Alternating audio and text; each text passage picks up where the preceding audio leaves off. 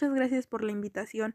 Nos sentimos muy halagadas de estar en este programa de radio. Mi compañera Linda y yo, su servidor Estefanía, les estaremos hablando en este pequeño espacio sobre la matriz social del desarrollo personal. Bueno, pues para comenzar con este tema, yo les hablaré sobre la autoconciencia y el autoconcepto. La autoconciencia es la habilidad de conectarse con nuestros sentimientos, pensamientos y acciones. Tener autoconciencia también significa poder reconocer cómo nos perciben las otras personas. La autoconciencia como pilar de la inteligencia emocional nos permite endulzar la percepción de nuestra individualidad en el momento presente, teniendo en cuenta el pasado que fuimos y el futuro que nos acompañará en forma de expectativas personales.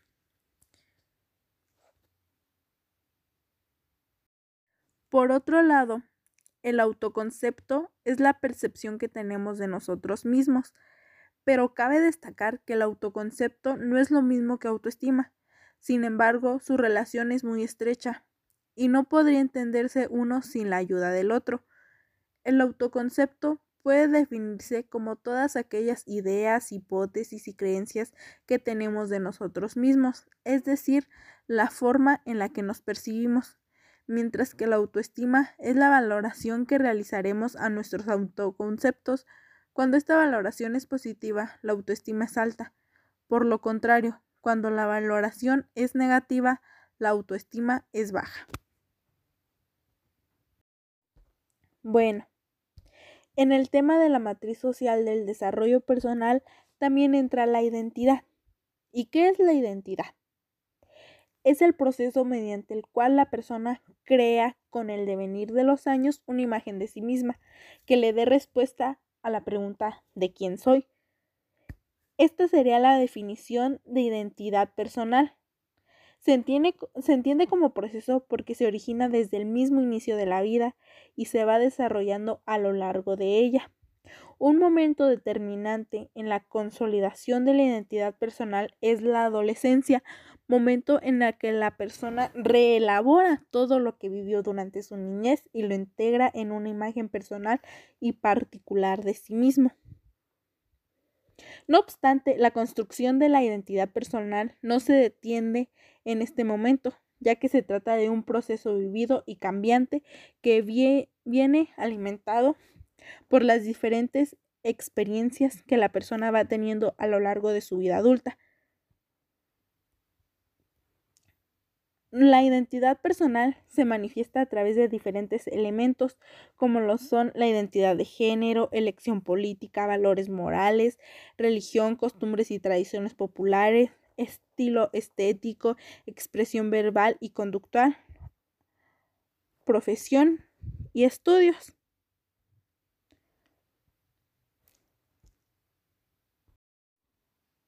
También hablaremos sobre la identidad del rol que se define como el rol que desempeñan las personas cuando ocupan posiciones sociales específicas en grupos.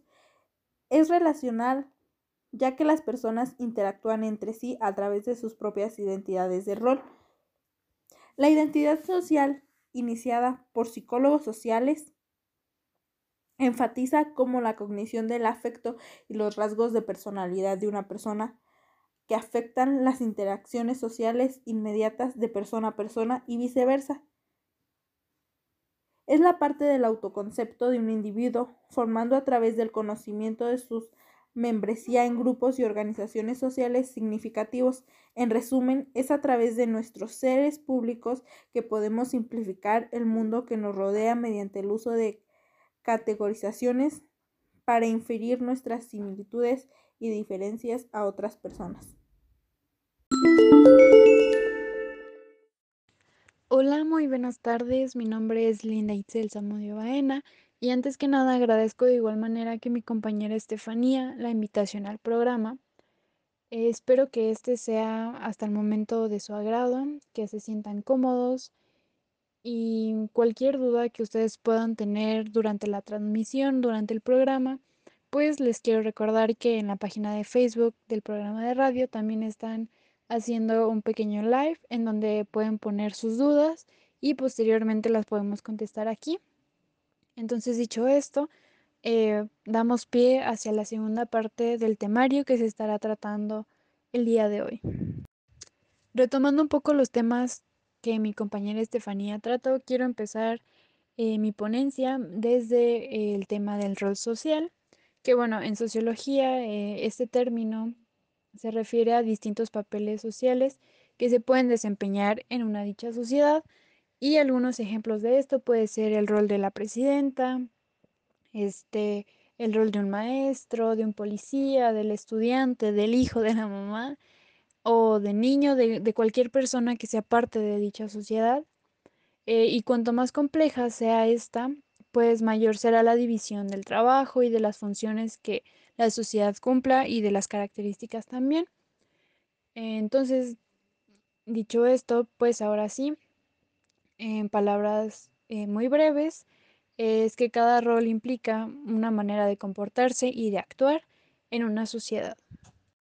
Ahora, cambiando un poco de tema y dirigiéndonos más hacia el ser, tenemos el tema de la autoestima, que mm, esta se refiere al aprecio o la consideración que uno tiene de sí mismo. Es la capacidad de valorarnos y de tratarnos con dignidad, amor, respeto y realidad, más que nada. Em, si queremos definir autoestima en palabras cortas, lo podemos definir como una actitud, como un sentimiento, como una imagen y todo esto se representa por la conducta que nosotros tenemos hacia nosotros mismos. Y bien, algunos de los factores que determinan el autoestima eh, puede ser la actitud o la motivación, el esquema corporal, las aptitudes y la forma en la que las personas nos ven o nos perciben en la sociedad. Ahora, una persona que cuenta con una buena autoestima es una persona que tiene la sensación de ser importante, de aceptar y poder pedir ayuda cuando se requiere, tener la confianza en nosotros mismos, platicar lo que nos duele, lo que no, lo que nos hace feliz, eh, tener una autocrítica, respetarnos también como personas en la sociedad, como individuos y también eh, aquí entra el poder de elección de poder saber lo que queremos, cuando lo queremos, lo que no queremos y así sucesivamente en nuestra vida.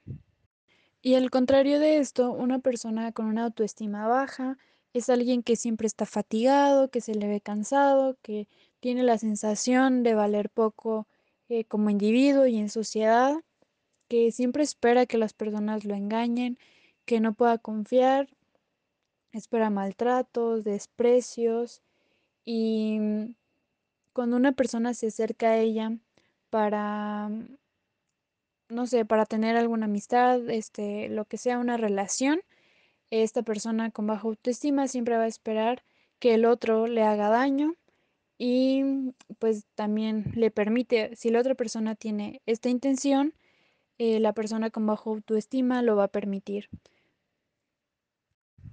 Y de la mano con la autoestima tenemos la autorregulación, que esto se define como la capacidad de control y gestión que nosotros tenemos para mm, regular nuestros pensamientos, emociones y acciones que tenemos en sociedad.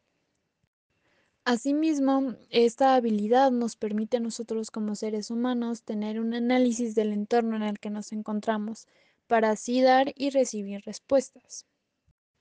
Y algunos componentes de la autorregulación son la metacognición, que se define como la conciencia y capacidad de reflexionar acerca de, del propio pensamiento, el autoconocimiento, que es el reconocimiento de la propia persona, de sus cualidades, fortalezas, debilidades, etc. El autocontrol, que es la habilidad para mantener la focalización y dirección de una acción. También tenemos la autoeficacia, que esta es la confianza en las propias capacidades para lograr cualquier meta propuesta. La automotivación, que es este impulso que nos permite mantenernos en aquello que se pretende conseguir en un futuro lejano o cercano. La flexibilidad mental, que es la capacidad de adaptación a la conducta y a las condiciones de un medio cambiante Eh, por otro lado, también tenemos la inhibición conductual, que esta se refiere a la habilidad para frenar la conducta y sustituirla por una más adecuada. También tenemos la autoevaluación, que esta es la capacidad para valorarnos y juzgarnos eh, de una manera adecuada sobre los actos que hemos estado teniendo. Y por último, tenemos la automonitorización, que esta se refiere a la observación y supervisión que tenemos nosotros mismos de nuestra conducta. Y bueno, todas estas características se resumen en tres fases que tiene la autorregulación, que son la fase de planificación, la fase de ejecución y la fase de autorreflexión. Y dicho esto, termino con mi parte. Eh, nuevamente agradezco la invitación y espero estar aquí muy pronto. Gracias.